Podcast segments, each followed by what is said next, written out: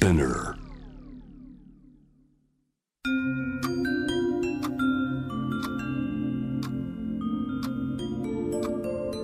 こんなこときっと取るに足らないからと性にまつわることを一人で悩み考えたことのある人たちへ。ここは気負わずに話せるお泊まり会。いつまでも終わらない会話の時間がその後の日々を支えるように個人的な思いの交換が私たちを救うのだ。私とあなたでおしゃべりを。私たちのスリープオーバー。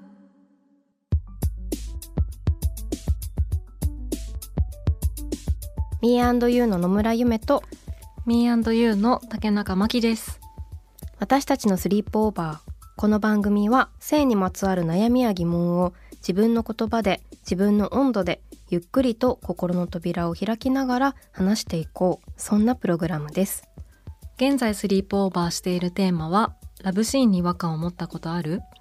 ゲストに映画やテレビの制作現場でインティマシーコーディネーターとして活躍されている浅田千穂さん。そして少女写真家の飯田絵梨香さんとセクシー女優文筆家の戸田誠さんを迎えてお話を伺ってきました。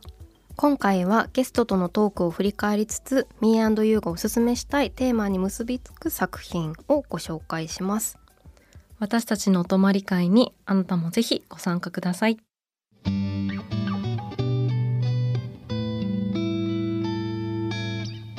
私たちのスリープオーバー改めて Me&You の野村夢と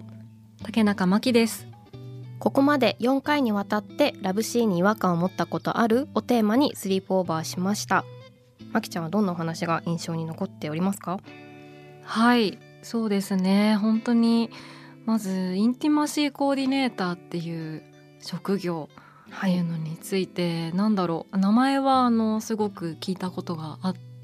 やんわりとこうどういう職業なのかっていうのを分かってたつもりではあったんですけれども、はい、改めてこう浅田さんのお話伺いながら、まあ、具体的にどういったことをされているのかとか本当にそれがすごくまあ重要な役割だなっていうふうに感じてあのなんだろうもっとインティマシーコーディネーターってことについて、まあ、知って知られていくような機会っていうのが私たちも何かできたらいいなというふうに思ったっていうのが一つありました。はい、はいはい、本当にそうですね。そして少女写真家のこう飯田絵梨香さんとセクシー女文筆家の戸田誠さんにもお越しいただいてお二人も一緒にプロジェクトをされていて「I'm a lover not a fighter」というあのプロジェクトグラビア写真をこう捉え直すようなことをされてるってお話も伺って浅田さんの話とも共通する、はい、こうその現場にはこうこう人と人がというか、うんうん、存在していてでこう特に性的なシーンであったりすごくこうセンシティブなシーンとも浅田さんも言い換えておりましたけれども、うん、においてこうどういうケアが必要なのかっていうことやこう作品だから我慢するとか、うん、こうそういうことではなくこうその人自身の心や体をこう大事にしながら作品としてもいいものを作っていくっていう方に向かっていきたいし向かっていかないといけないのではないかっていうような話がすごく共通してたなと確かに。思いました。うん、ね、すごいこう家庭がすごく大事で、うん、それで、もう作品がどういうふうになっていくかっていうのは本当に決まっていくっていうのがね、印象的でしたよね。ね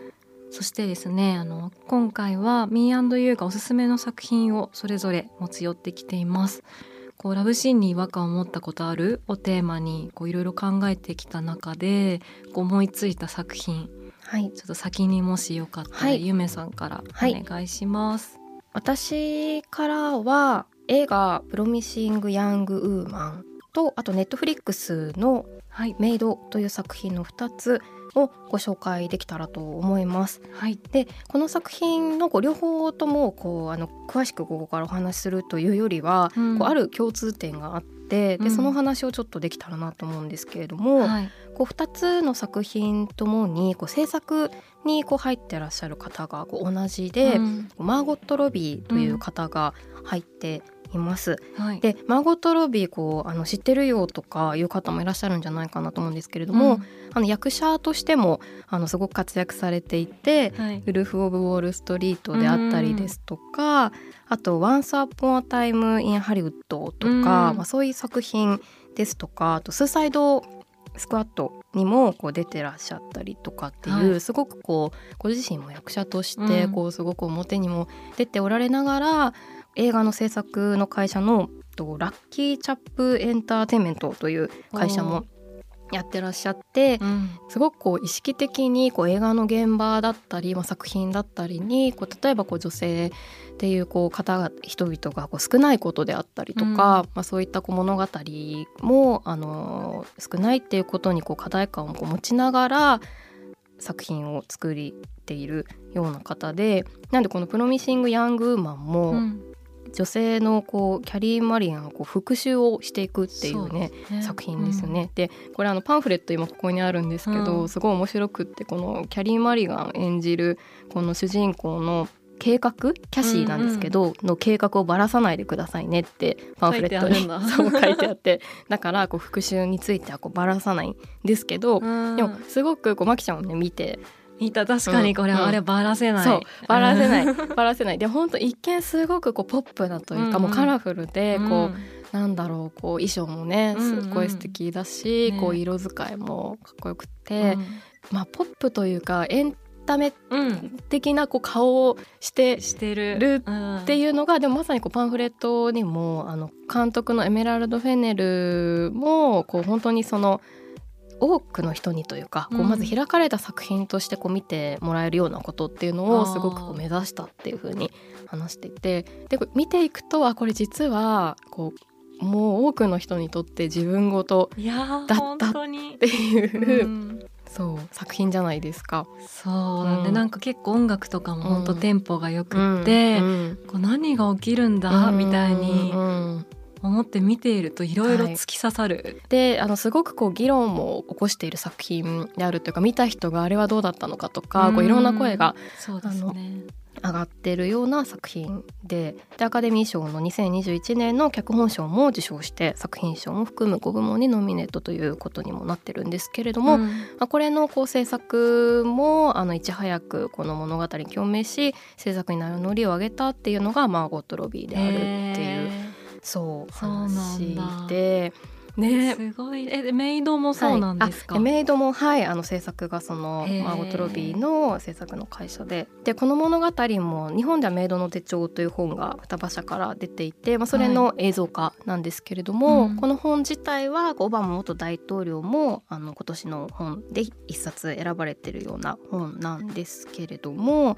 えっと、作者がステファニー・ランドという方の、うん、実際のこう体験をもとにしながら、まあ、最低賃金でこうトイレを掃除したりとかシングルマザーにこうなってそこからこう自分でこう働いていたその日々っていうことを物語として書いたっていうような作品が原作なんですけれども「メイド」っていう作品の中では DV にあってでその DV でもうシングルマザーになるしかないというかでこう親にも自分の子親にも頼ることが難しいっていうような状況がこの映画版映像版の方ではこう書かれていて、うん、でなんかこの原作自体がこういう経験をしている人たちっていうのはもう本当にたくさんいる。うん、で物語としてこの作者は書くことが、まあ、できてこう世の中にまあ出るというか、うん、ことができたけれどもでもそうではなく生きてなんとかやってるっていう人もすごくたくさんいるっていう物語をやっぱ世に誰がどう出すのかっていうことの一つとして、うん、そこにこうマゴトロビーのような人であったりとか、まあ、その制作に関わる人だったり、うん、まあ、自分たちももしかしたらその編集ですとか、ね、まあ、メディアっていう仕事っていうこともその場のようなものを作ってる人たちっていうものが考え続けなければいけないことなので、うん、かそのどういう声とか 本当にこう語られてなかった声とか、うん、あったはずなのに世の中には出てないものっていうものを出していく仕事をすごくされているっていうところでこの2つの作品を紹介できたらと思いました。でも今話せたようこう誰がどう出すのかみたいなところで、うん。はい、まあ、本当にあのここまで4回わたって話してきたことともすごく重なるなというか、うん、やっぱりこうなんかこう作品が、まあ、すごく、うん、なんだ話題を呼んで賞を取ったこととか、はい、あのなんだろう、まあ、それそれもすごく大事だけれども、こう一方で同時にそれがどういうふうに作られていったのかみたいな部分にももっとこう焦点が当たっていくといいなって今話を聞いててすごく思って、例えばそういう人たちがこういうふうに作っていったんだよねとか、そこからこう広がっていく話ってまたちょっと、なんだ作品が違った角度で見えたりとかそういうこともありそうだなって思って。本当いろんな人たちによって作られてたり、うん、いろんな人のこう一人一人の本当働きかけによって自分たちが今いる場所から見えるものだったりとか、うん、存在するものとしてこうになっているってことを考えると、うん、ねさまざまな人の関わり方とか意識とかそういうものをこう考えながら、本当いろんなものを見ていきたいなみたいなことを思ったですよね。というのがありました。もうぜひ、はい、はい、でも改めて私、うん、メイドは見たことないので見てみようと思いました。はい、はい、じゃあまきちゃんから。はい、はい、私が持ってきたのは、えー、長島ゆりえさんの僕らの女の子写真から私たちのガーリーフォトへっていう本を持ってきました。はいえー、長島さんはあの写真家の方でいらっしゃるんですけれどもあの今金沢の金沢21世紀美術館でやっているこうぎこちない会話への対応策第3波フェミニズムの視点でっていう展示のあのキュレーションもやってらっしゃる方なんですけれどもこの本すごいね、厚みがある本で、うん、なんでまあこの本持ってきたかっていうとこうエリカさんと戸田さんの回でこう、はい、取る取られるっていう風な話をしていたかなと思ってて、うん、まあ、その中でのこうなんだろうそれぞれの立場の違いであったりとか、うん、まあ、そこで生じる違和感の違いだったりとかの話がすごく印象に残ってて、はい、でそれで思いついてあのあこの本だって思って持ってきたんですけれども。あの本当にいろいろなことについて語られている本なので、うん、ちょっとあの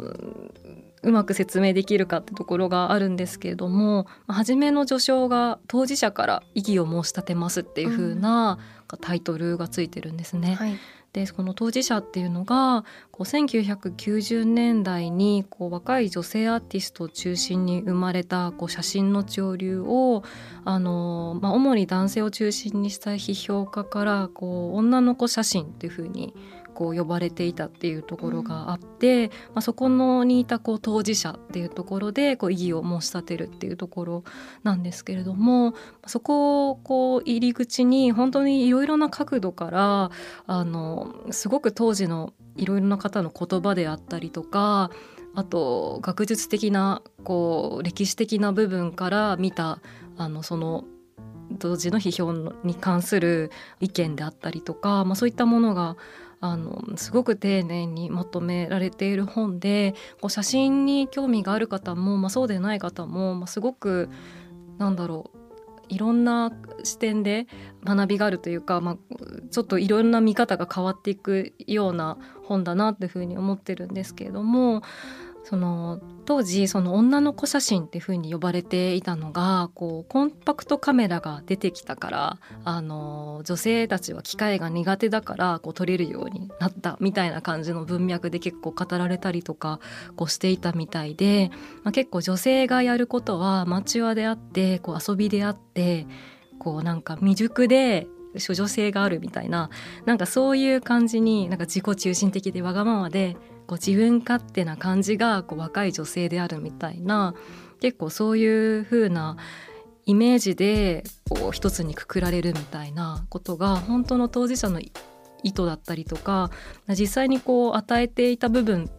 ともこう結構かけ離れているような文脈で語られていたってことに対してこう丁寧に解きほぐしていっているっていうことがあるんですけれどもこの本自体あの長島さんがこう大あの修士論文でこう提出したものが元になっているってところもあっていてもう本当にあの考察がすごくあの面白くて、まあ、ぜひあの興味がある方読んでいただけたらいいなと思ったんですけどもそこからなんか今回のテーマとつなげて思ったことがこう男性が取り、まあ、女性が取られるみたいな構図がこう長い歴史の中であったかなと思うんですけれどもこう先ほど話したようなこう女性が取るものはこうアマチュアでみたいな風に語られてしまう環境っていうものっていうのが、まあ、写真家自体がこう作り上げている可能性もあるんだけれども、まあ、そういう批評だったりとか、うん、どういう文脈で語られるかみたいなものもなんだろうバイアスがかかっていくなみたいなことをすごく考えていてでこの「ラブシーンに違和感を持ったことある」っていうテーマであのインティマシーコーディネーターの方の役割だったりとかあの実際にエリカさんと戸田さんが行動されていらっしゃることとかあの写真家だったりあの撮られる方自体がいろいろなアクションをしていくことっていうのもすごく大事だなって思うことと同時に、まあ、なんかそういうふうにこうシーンを語っていく人の立場みたいなものもすごく大事ででそれによって例えば自分たちも編集者だからある意味そういう部分にも関わるあの仕事でもあるなという自戒も込めて 話しているんですけれどもそういった実際に中にいる中であの現場にいる人だけではない立場の人がどういうふうにあの発言したりとかあのしていくかっていうので、まあ、しかもそういったいった人もある種の権威みたいになったりするなと思ったのでなんかそういう部分もちょっと考えていかないといけないのではっていうので、うん、この本を持ってきたっていう感じです。うん、確かに本当にいろんなことを考えますね。なんていうか、その、うんうん。女の子だからみたいなこういいその作品が本当にどういうふうにこう撮られててとか、どういうコンセプトでとかっていうことの前に女の子だからとか、うん、誰々がって撮ったものだからっていうなんかそこのもすごく大きなもので、まあ、方向性を決めてしまうというかしかもかなりこう歪償化すると言ってもいいようなことで語ってしまうっていうことは本当にまだまだいろんな場面にあるよなっていうのをすごく思って、うん、それをねこうどういうふうに考えていく。まずは自分がそういうことをしないことっていうこともそうだし、うん、これなんか全然違う話でちょっとね あのちゃんと喋れるかわからないんですけど、はい、でもなんかそのなんだっけなコンフォータブルゾーンじゃなくてなんかその自分がこう安心なんかするとかっていう、うん、これあの他の方とのちょっと取材というかお話をしてる時に教えてもらったことで多分なんか図が出てくるみたいなんですけどコンフォートゾーンだ。コンフォートゾーン、うん、でなんかそれがこうやっぱり何か変わってったりとかこうしていく時ってやっぱりこうまず安定しているところからなんか恐れがあったりとか、っていうのがやっぱりやってくる。それはどうまあどんな人でもっていうとちょっと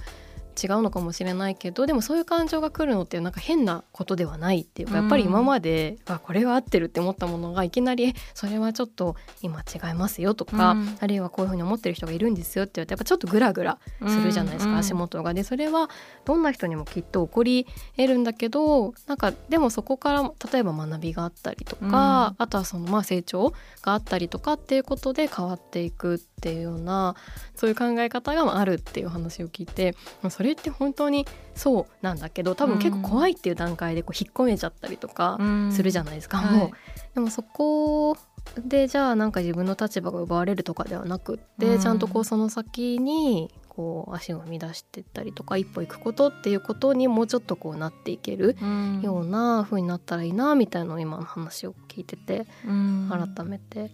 思った。うんなんかその作品を見たりとかすることもやっぱ関わることになるじゃないですか私たちも。そうですね。でそのまきちゃんさっき言ってたその場にいた、まあ、自分たちも何ができるかみたいな時に、うん、もう関わってる時点で全部受け身では本当はいられないのだっていうことを、うん、あの考えるっていうことが大事なのかなっていうのを思って、うん、あの長島入江さんの今オンラインかな？のインタビューを拝読読んでた時にあの全文はあの読んでいただいてこう全文をあの受け取っていただいて、そこで解釈いただきたいなと思うんですけれどもこう自分たちはインタビューの仕事とかするじゃないですか。はい。でインタビュアーってでも結構なんかなんだろうなこうぶしつけに相手に聞いてしまえるような、うんうんうん。まあ、力もも持っててというか話をうんこう聞き出したりとか、うん。なんか相手に話してもらうっていうことなんか当たり前に思ってるけどでももうここに立ってる時点で、こうん。ちらもそれを受け身話をただ聞きに来てますみたいな感じではまあ、いられないといったようなことをあの文章は読んでいただきたいなと思うんですけれども書いてそういうことともすごいつながってくるっていうのが今のその本の話とそのインタビューの話とか。うん。うん。これはそのなんだろう映画とかテレビとか写真とか、まあ、そういう編集とかではない、うん。まあ、しご他の仕事をされている方とかでも言えることなのかなとも思うんですけれども、結構本当になんだろう権威みたいなものって、一見自分は権威的じゃないですっていうふうに思ってても、なんか実はその位置にいるっていうこともすごくあるなって思って、なんかそういったことにもすごく敏感でうんありたいなって思った。うん。ね、本当に多分こう気をつけてないと気づかないっていうことがそういう力を持っているっていうことの裏返しでもあると言えるというか、自分がそれに気にしなくても生きていけるっていうことだから気づかないんだけど、実はその自分が持っているもの持ってないからなかなか苦しい思いをしてたりとか、うん。居心地が悪いっていう人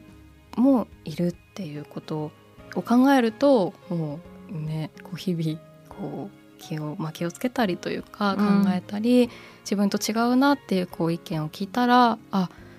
そうそうなんだというかそういう考えがあるんだっていうことを一度受け止めるとか、うん。そういう姿勢はすごい大事にしていきたいなとは思いますよね。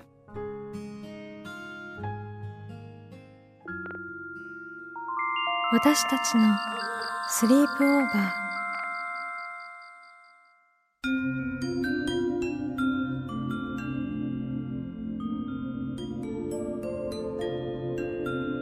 私たちのスリープオーバー。今回は私たち二人だけでお送りしました。はいいろいろねこうはい。作品を持ってきましたが、、はい。かがでしたか？はい。その2つというかもう3つの作品にもこうつながるところもあってうーん。でも本当にこうその映画とかドラマとか、まあ、いろんなものがこう見ているとなんていうかこう表に出ているものだけにやっぱり目がいってしまうっていうのは本当にそれはそうなんだと思うんですけれどもでもそれだけではない部分っていうものをこう見ていくっていうこととか調べていくっていうことをこう自分自身ももっとやっていきたいなっていうふうにんん。思いました。確かになんかこういうパンフレットって本当すごいいいよね、いいよね。なんかパンフレットをうん。読む体験って本当映画を見る体う験、んなんだろう映画だけ見た時と映画とパンフレット両方の時って全然違うというか、違いますよね。う。ん。もうすごいそうパンフレットのいろんなこう人のクレジットとかもさ多分見ていくと、あこの人とこの人この作品にも関わってるみたいな自分なりのこう地図みたいのが、地図ができる、ね。うん。面い白い。面白い。うん。パンフレットを持ち寄ってあれこれする回とかも。それは熱いね。それは熱いんじゃないです面か。白そう、やね面白そう。うん。全然ちょっと違う話ですけど、この「プロミシング・ヤング・ウーマン」にパンフレットをこう寄稿されてる山崎まどかさんもこうパンフレットにね寄稿してた文章をまとめた本とかもあるじゃないですか。ありますね。ね映画の鑑賞とか、うんうんあれもすごい、確かに、うん、すごいいいですよねパンフレット、うん。はいと思います。はいまたね次回からはい。新しいテーマでスはい。リープオーバーしていくっていうことではい。楽しみです、はい。皆さんの声もお待ちしておりますので私たちのスリープオーバーのホームページからメールでお寄せください。番組のインスタグラムから DM を送る場合はラジオネームを添えていただけると嬉しいです。メッセージをご紹介させていただいた方には番組オリジナルステッカーをプレゼントします。私たちのスリープオーバーは毎週金曜日配信です。さらに J-WAVE の放送でもお聞きいただけます。金曜日深夜1時30分から FM81.3 J-WAVE こちらもぜひチェックしてください。気負わずに話せるお泊まり会。次回も私とあなたでスリープオーバーしていきましょう。ここまでのお相手は Me&You の野村夢と竹中真希でした